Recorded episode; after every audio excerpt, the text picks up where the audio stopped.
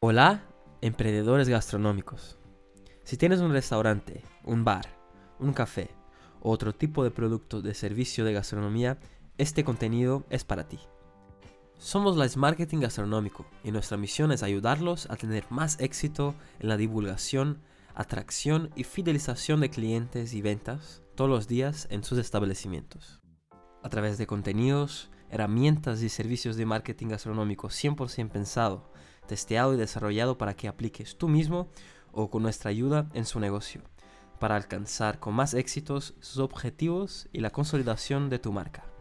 La entrevista con referentes de hoy es con Alex Izquierdo, especialista en publicidad online, más precisamente en Instagram y Facebook Ads, aunque también tiene mucha experiencia con Google Ads y otras plataformas de publicidad online que existen en el mercado, tanto en redes sociales como en la web.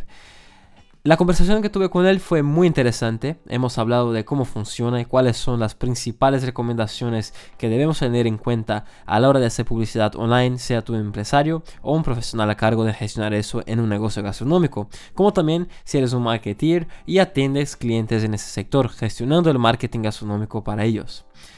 Siempre que hablamos aquí en el canal que uno de los pilares claves en la gestión de marketing gastronómico es la publicidad online en redes sociales y en especial Instagram. Pero si haces solamente en Instagram, se queda más caro el coste. Por eso es recomendable hacer también en Facebook, ya que ambos hacen parte de la misma empresa, donde se puede hacer la publicidad en esas redes sociales a través de la plataforma Meta Ads.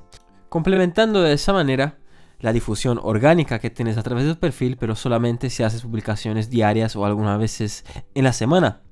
Mismo así no logras un gran alcance en la difusión online dentro de esas redes sociales justamente porque ellas a través de sus algoritmos limitan mucho la difusión orgánica de aquello que publicas. Si no publicas nada o muy poco, es aún peor. Sabemos que los contenidos orgánicamente llegan solamente al máximo de 15% de los propios seguidores como imagínate de otros. Además, tienen muchas condiciones ahí para que el algoritmo entienda la relevancia del contenido para hacer una difusión mayor lo que también dependerá de otros factores como los me gustas al primer momento, los comentarios, los compartir, las personas que los guardan la publicación y muchos otros pues puntos y métricas que el algoritmo tiene ahí como prioridad para divulgar tu contenido.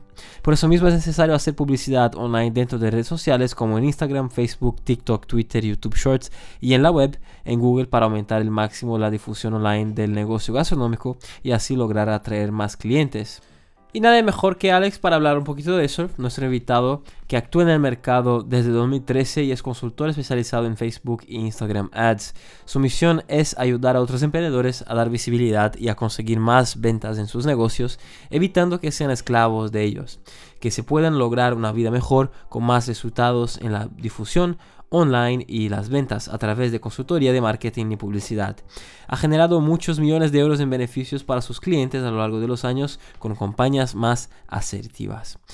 Alex tiene como sus principales premisas la mentalidad y actitud positivas, un entorno y relaciones edificantes y tercero, la estrategia y organización.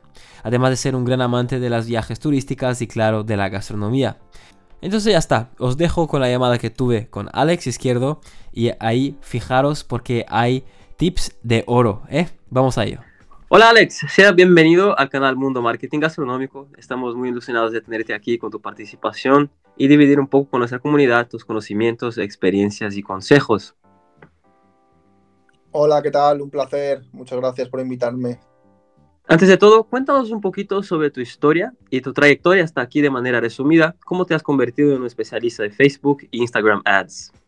Pues hay que decir que yo no estudié marketing digital, ¿vale? Yo vengo del mundo del derecho y el periodismo y que fue durante eh, unas prácticas, un internship que hice en las Naciones Unidas, en Bruselas, donde me hice muy amigo del community manager de mm, de, allí, ¿no? De, las Naciones Unidas, que llevaba varias cuentas pues, muy grandes y me enseñó toda la parte de atrás de, las redes sociales, toda la parte analítica de la web y, bueno, quedé fascinado, ¿no? Porque durante la parte de periodismo había descubierto cómo escribir para redes sociales, cómo escribir para páginas web, pero no sabía nada de analítica ni, de, ni nada de esto, ¿no? Y me di cuenta que eso era poder.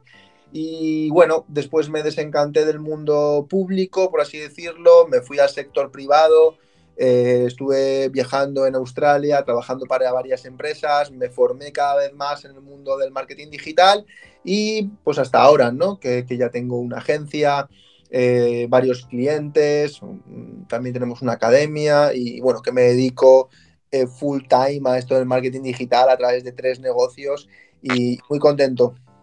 Mira qué guay, realmente un camino fuera del, del, común, ¿no? Realmente algo distinto. Mira, el enfoque del canal aquí es siempre más hacia los negocios gastronómicos, ¿no? ¿Podrías decirnos cuál es el importe, la parte importante para los negocios de conocer y hacer en bien la publicidad online, tanto en redes sociales como en la web, de manera constante, para divulgar, atraer nuevos clientes, recordar a aquellos también que ya son clientes, garantizando mejores ventas, consolidación en el mercado, crecimiento. nosotros hablamos mucho de esto, de la importancia de ese poderoso canal que son las, bueno, las publicidades dentro de las redes sociales para que alcance mejores resultados.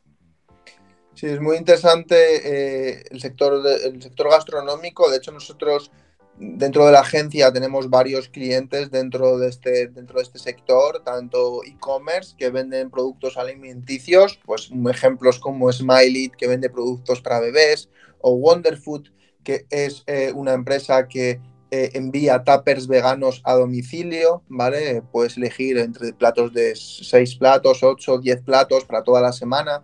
También tenemos infoproductores dentro del mundo de la alimentación, como, como puedan ser eh, y Venus Chef, quizás algunos de tus oyentes eh, los, la conozcan. Y bueno, pues lo que tú has comentado, ¿no? La, está claro que el marketing digital eh, es súper importante hoy en día, nadie se plantea otra cosa. Eh, y dentro del sector de alimentación, una de las cosas positivas que tenemos es la recurrencia, ¿de acuerdo? Comparado con otros sectores en los que, eh, bueno, pues alguien hace una compra esporádica y no puedes contar. En la alimentación, como es algo que necesitamos todos los días, por suerte o por desgracia, si eres capaz de convencer con tus productos, si es capaz de trabajar eh, al cliente, pues puedes aumentar la retención. Y yo pondría el foco ahí, ¿no? Yo pondría el foco en eh, trabajar eh, a nivel de producto para tener variedad, que es una de las cosas que, todos buscamos ¿no? dentro de, la alimentación, ya busques una alimentación sana y saludable o una alimentación más, bueno, pues más de comida rápida, lo que quiere la gente es variedad, ¿no? Entonces, si tú eres capaz de combinar esa variedad con una atención al cliente y con una buena estrategia de marketing, créeme que no solo vas a tener nuevos clientes de forma constante, sino que los clientes que ya tienes te van a seguir repitiendo, te van a seguir comprando, ¿no? Yo creo que ahí está una de las claves. Por supuesto, la calidad en el producto, pero la variedad y cómo eh, comunicas esa variedad a través de sorteos, a través de lanzamientos, a través de, mm, bueno, pues eh, eh, compartir las recetas. pues todo esto puede ser la clave del éxito a nivel de marketing digital, por supuesto. Mira, eso ya lo que nos lleva a la próxima pregunta, que era justamente sobre tu visión y metodología a la hora de hacer la publicidad en Instagram pensada en ese tipo de negocios.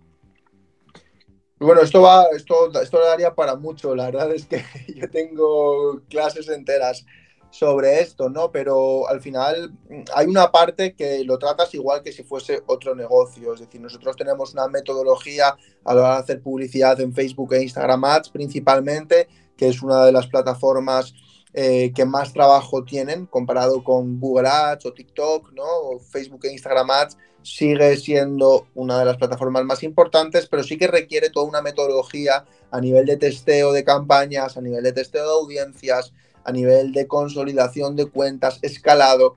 Es decir, hay toda una, mm, todo un trabajo que es entre comillas, similar a todas las cuentas, ¿no? Independientemente de las que sean, aunque es que es verdad que va a haber diferencias dependiendo del embudo de ventas que tengas, si es un e-commerce, un infoproducto o si vendes servicios de nutrición, por ejemplo, que también yo los metería dentro del sector alimentación. Entonces, dependiendo del sector o el tipo de negocio que tengas, repito, e-commerce, infoproductos o negocio local o servicios, mm, vas a tener diferentes, diferentes embudos y vas a tener diferentes estrategias. También va a depender del presupuesto, ¿no?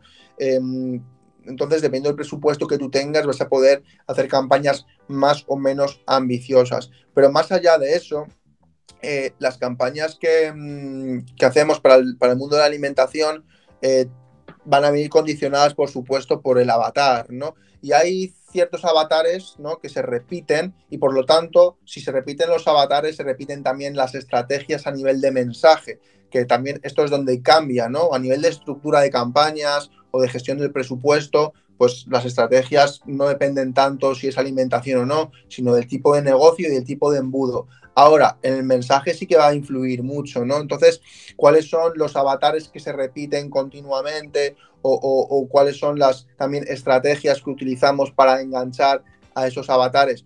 Pues mirad, nosotros trabajamos mucho con el sector eh, vegano o alimentación basado en plantas y eh, uno de los dolores que suele tener eh, las personas que se alimentan o que quieren dejar de comer tanta Mm, tanta carne y, basar más su alimentación en plantas, pues suelen ser temas relacionados con la proteína, temas relacionados con la variedad, temas relacionados con la calidad de la alimentación o también temas relacionados con la sostenibilidad de los alimentos, porque eh, la mayoría de la gente que quiere comer eh, este tipo de, de, alimentación, ¿qué es lo que tienen también? Pues una cierta sensibilidad medioambiental y por lo tanto lo que van a buscar que sean alimentos de proximidad. Entonces nosotros lo que hacemos es enfocar nuestros mensajes y, hacer ángulos siempre relacionados con este tipo de problemas que tienen, pues en este caso, eh, eh, estos, estos, estos avatares, ¿no?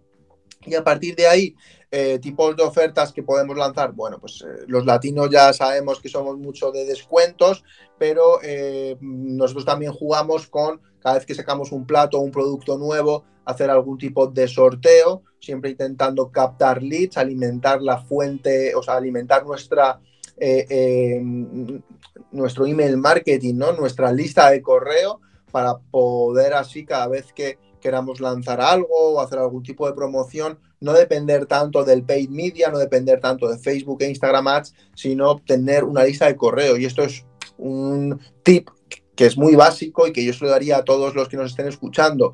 Hagáis publicidad en Meta, en TikTok, en Facebook, en donde queráis, tengáis un blog, siempre, por favor, intentad eh, llevar el tráfico a una lista de correo electrónico que cuanto más grande sea y más segmentada esté, más dinero os dará. ¿vale? El email marketing es eh, la herramienta número uno de ventas y es lo que te va a permitir escalar tus ventas sin depender ¿no? de invertir dinero en publicidad. Ya sabemos que la publicidad a veces sale más barata, sale más cara, en cambio tu cadena de tu, tu, cadena de emails, tu lista de emails, está siempre ahí, no depende de nadie y si tú lo haces crecer, tu facturación irá creciendo con ella.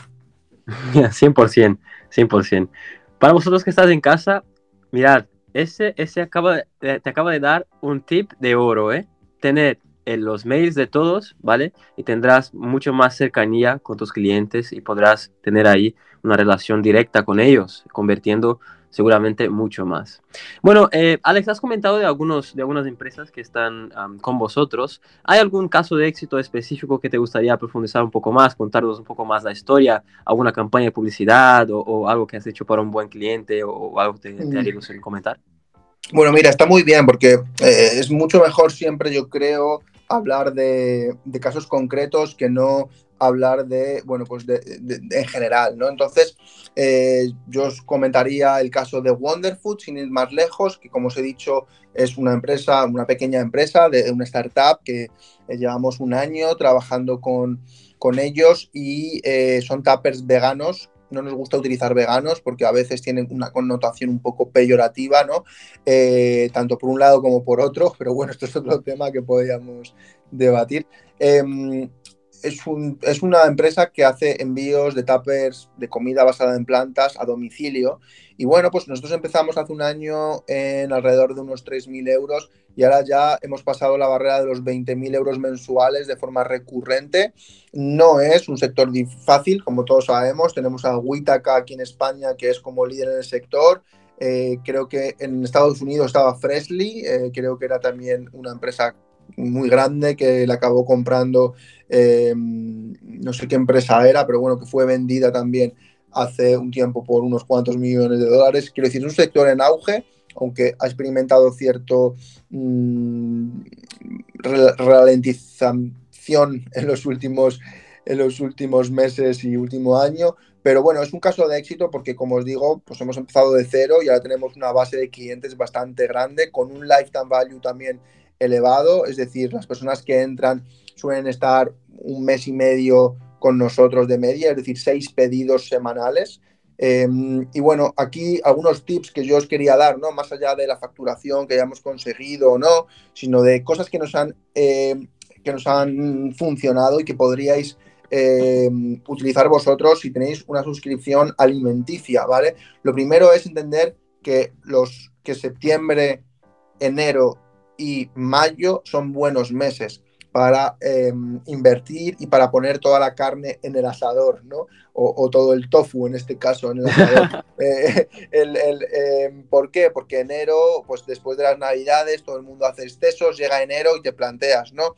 Oye, voy a empezar una nueva manera de vivir, unos nuevos hábitos, mm, encima voy a estar estresado, pues pido comida a domicilio, además si es sana, pues mejor que mejor, ¿no?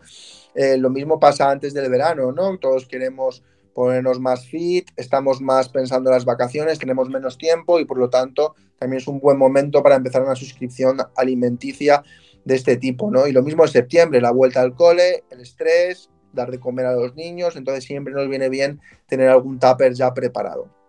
Eh, son, son, son momentos del año en los que funcionan muy bien, en los que podemos eh, em, bueno, pues, eh, volver a captar a esos clientes que dejaron la suscripción hace tiempo y bueno, pues em, con una serie de incentivos, dependiendo del suscriptor, hay gente que reacciona mejor a nuevos platos, otra gente que reacciona mejor a descuentos, ¿vale? Esto lo tenéis que ir valorando vosotros a través de esa segmentación de la que hemos hablado antes y bueno, pues, pues lanzar las campañas, siempre tener muy claro eh, intentar hacer un, plan de marketing a un año vista con su diagrama de Gantt y tener claras las acciones que vas a hacer a lo largo del año y entender pues que en diciembre si tienes una suscripción de este tipo pues seguramente pierdas bastantes suscriptores porque la gente pues es normal que quiera pausar o quiera parar porque bueno pues en diciembre nos vamos todos a comer a casa de la abuela o de la familia y nos ponemos allí las botas, ¿no? Pero bueno, en enero pues siempre volvemos.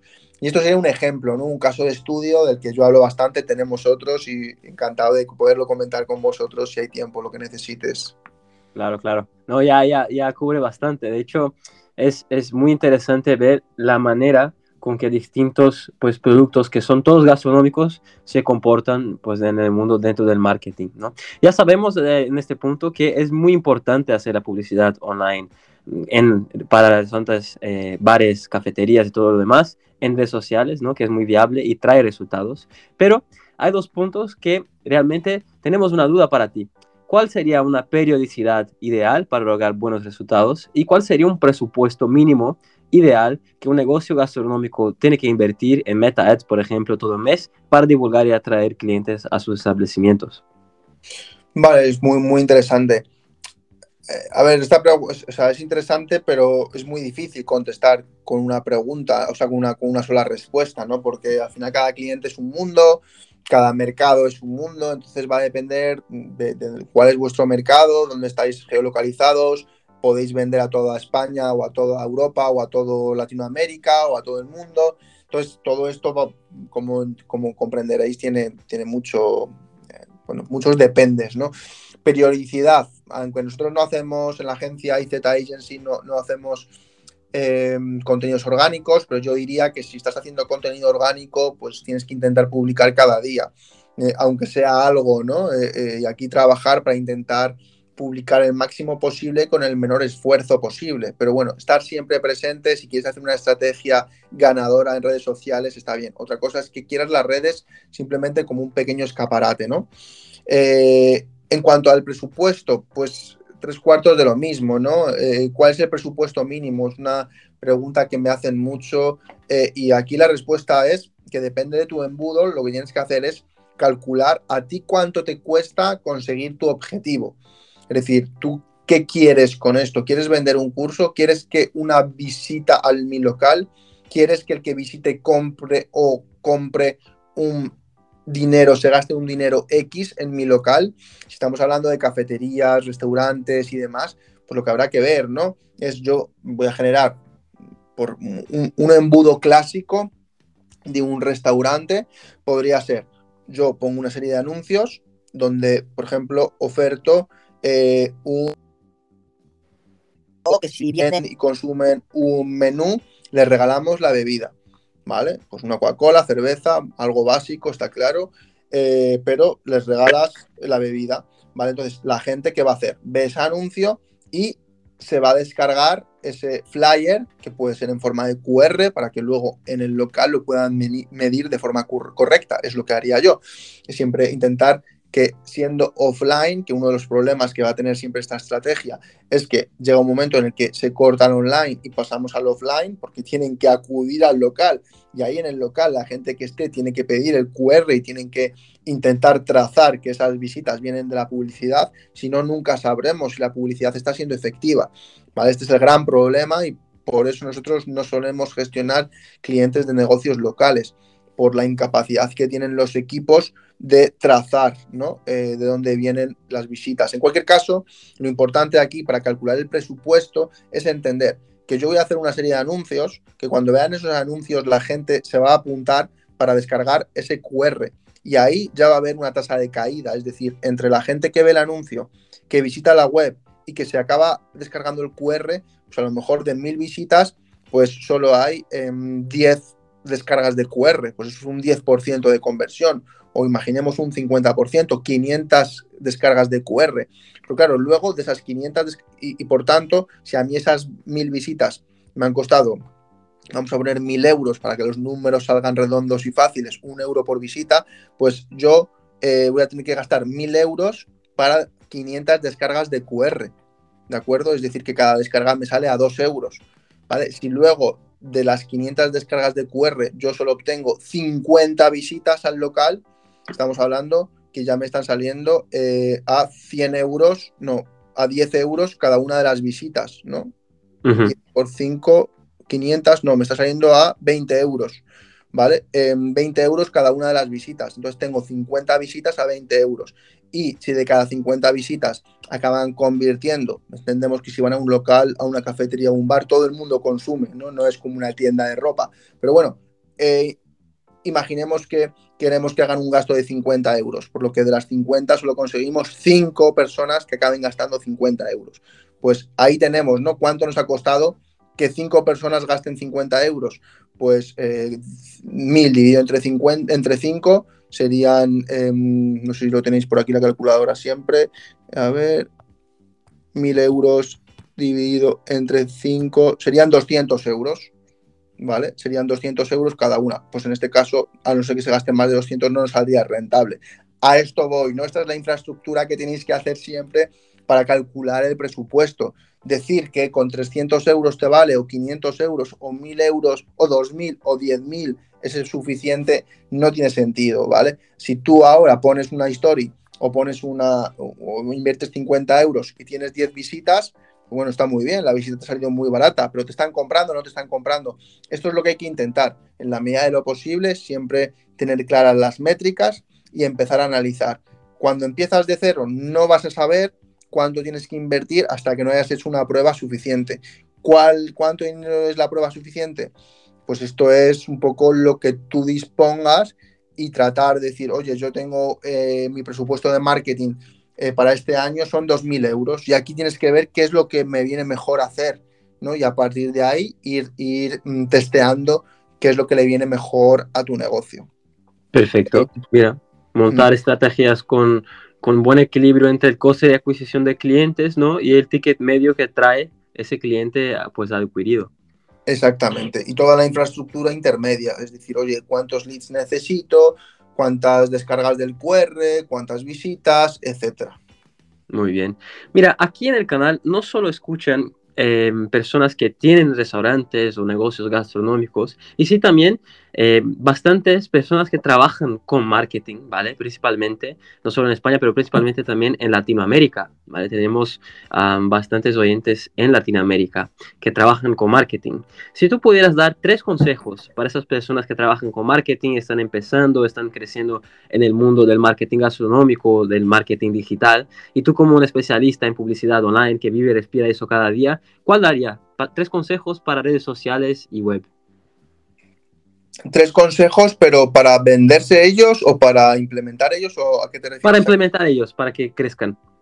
O sea, si, eh, por ejemplo, tres consejos que, me, que yo le daría a mi yo antiguo, ¿no? Es decir, si yo tuviese que darme tres consejos hace cuatro años cuando empecé.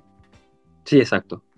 Vale, bueno, pues lo primero sería que, encuentren un nicho. Es decir, en este caso, pues creo que todos lo tienen claro, que es el nicho de la restauración, e incluso yo me iría más aún, ¿no? Pues restauración, alimentación vegana o alimentación sin em, organismos modificados genéticamente o alimentación para animales, ¿por qué no?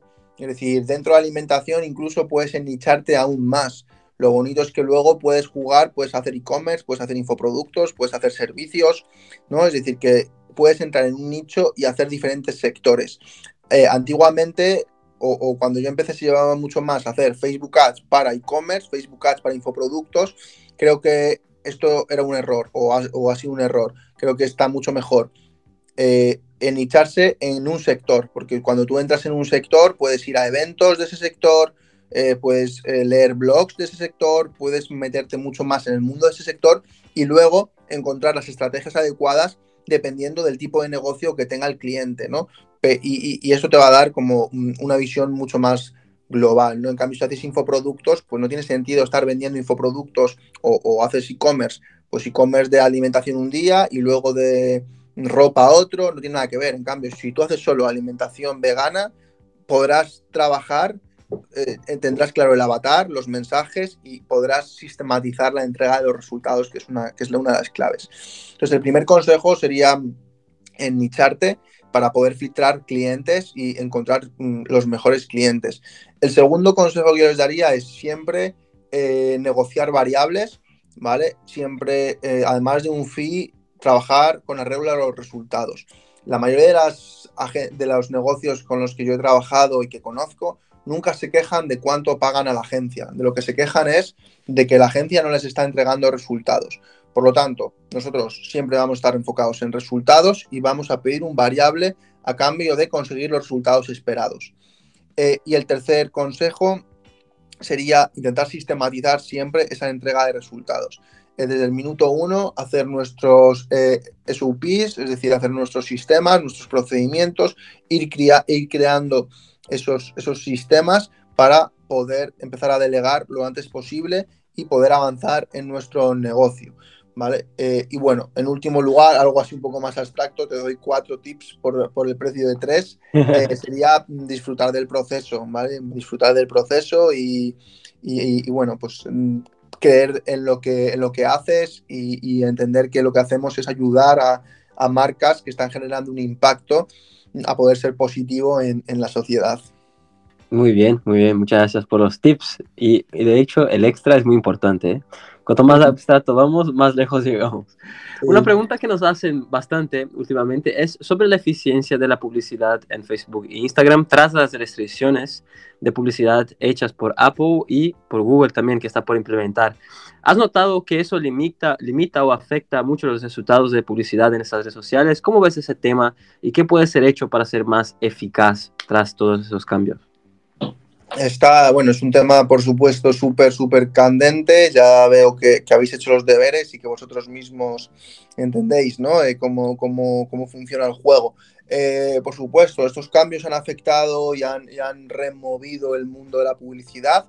Eh, al final todo esto viene dado un poco por parte de la Unión Europea, el proteccionismo de cara a, la privacidad del usuario. Entonces, eh, ¿qué ha pasado? Pues aquí Apple en una estrategia magnífica, una estrategia defensiva, ¿no? En ese FODA, ya sabéis, el DAFO, el CAME y el FODA, pues eh, Apple convirtió una debilidad que era que las tecnológicas estadounidenses estaban percibidas por la Unión Europea como empresas que no solo buscan monopolios, sino que además tratan nuestros datos de forma negligente o de forma poco cuidadosa. Eso es una debilidad para Apple.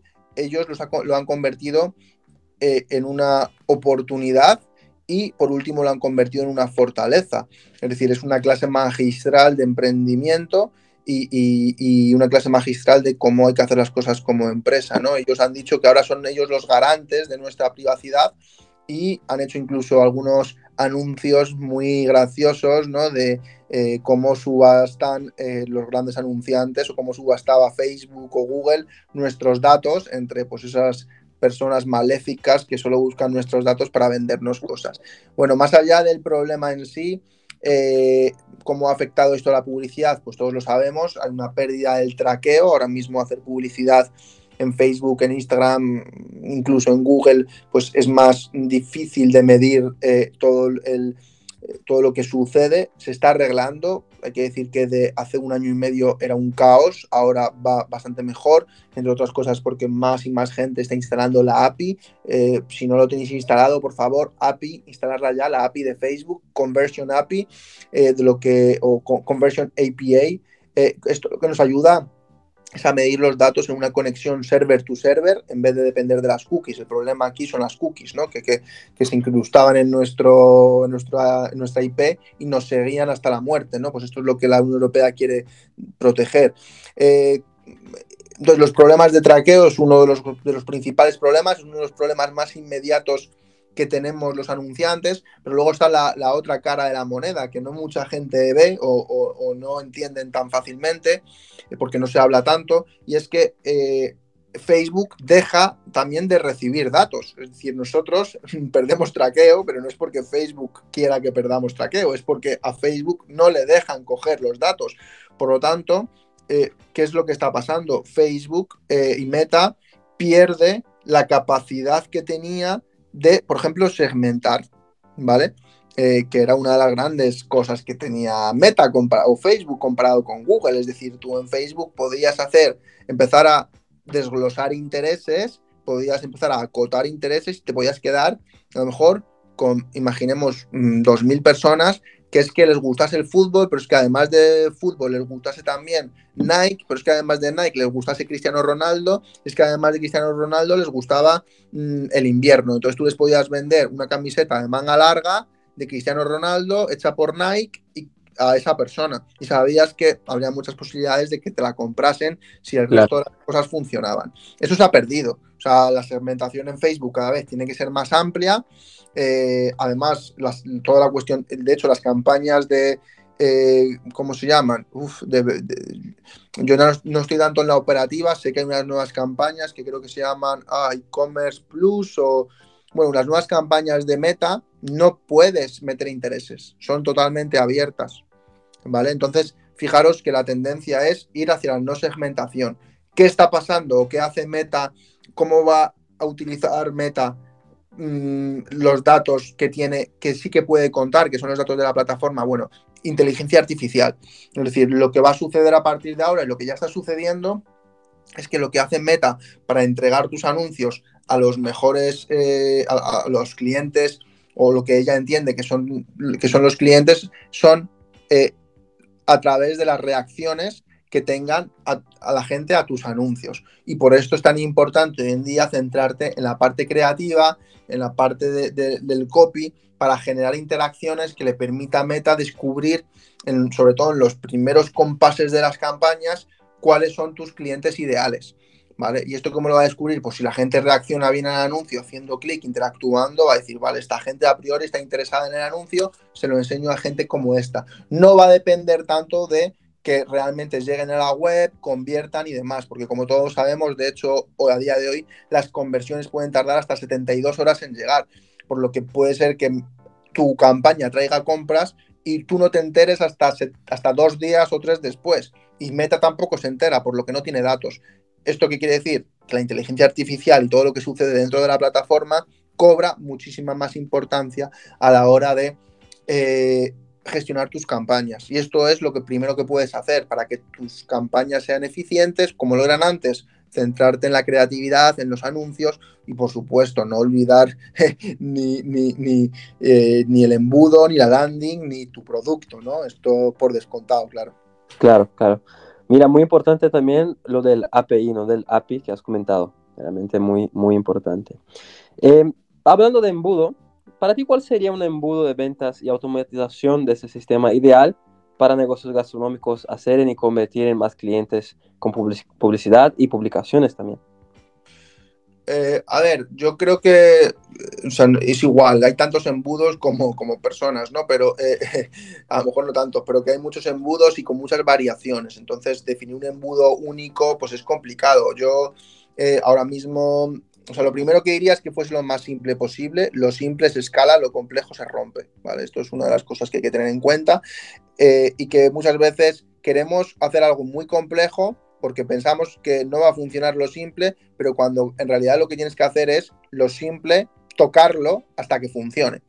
¿Vale? Esto es como una máxima que, que, yo tengo y que me cuesta mucho hacer entender a veces al cliente, porque la gente viene con unos sistemas de venta súper complejos porque tienen miedo de que lo simple no les funcione, cuando realmente está probado que si lo simple está bien construido, funciona. Entonces, eh, intenta hacer un embudo de ventas con el menor número de pasos posibles y si no te funciona, cambia esos pasos, pero no le añadas pasos por añadirle, ¿sabes? Porque cada vez que añades un paso, lo único que estás añadiendo son eh, problemas a la ecuación.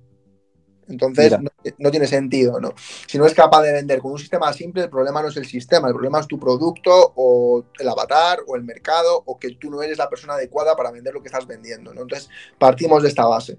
Eh, embudos que nos están funcionando a nosotros ahora muy bien. Por ejemplo, para la venta de cursos y en general para la venta de productos también, consejo, mm, utiliza embudo de masterclass corta grabada. Hoy en día no hay tiempo, la gente Em, no tiene tiempo. Entonces, todo lo que antes podíamos extendernos no, tiene tiempo y además que TikTok no ha hecho mucho daño, igual que Instagram en su día hizo mucho daño con la imagen, todo era imagen y todo era estar siempre como todo era muy bonito, ¿no? Parecía que si no estabas todos los días de vacaciones eras un fracasado, pues ahora eh, eh, si, tienes, si te, si te paras un minuto en un vídeo ya estás perdiendo el tiempo, cuando en realidad la pérdida de tiempo es ver vídeos de 30 segundos constantemente. Pero bueno, otro debate que podríamos abrir otro día.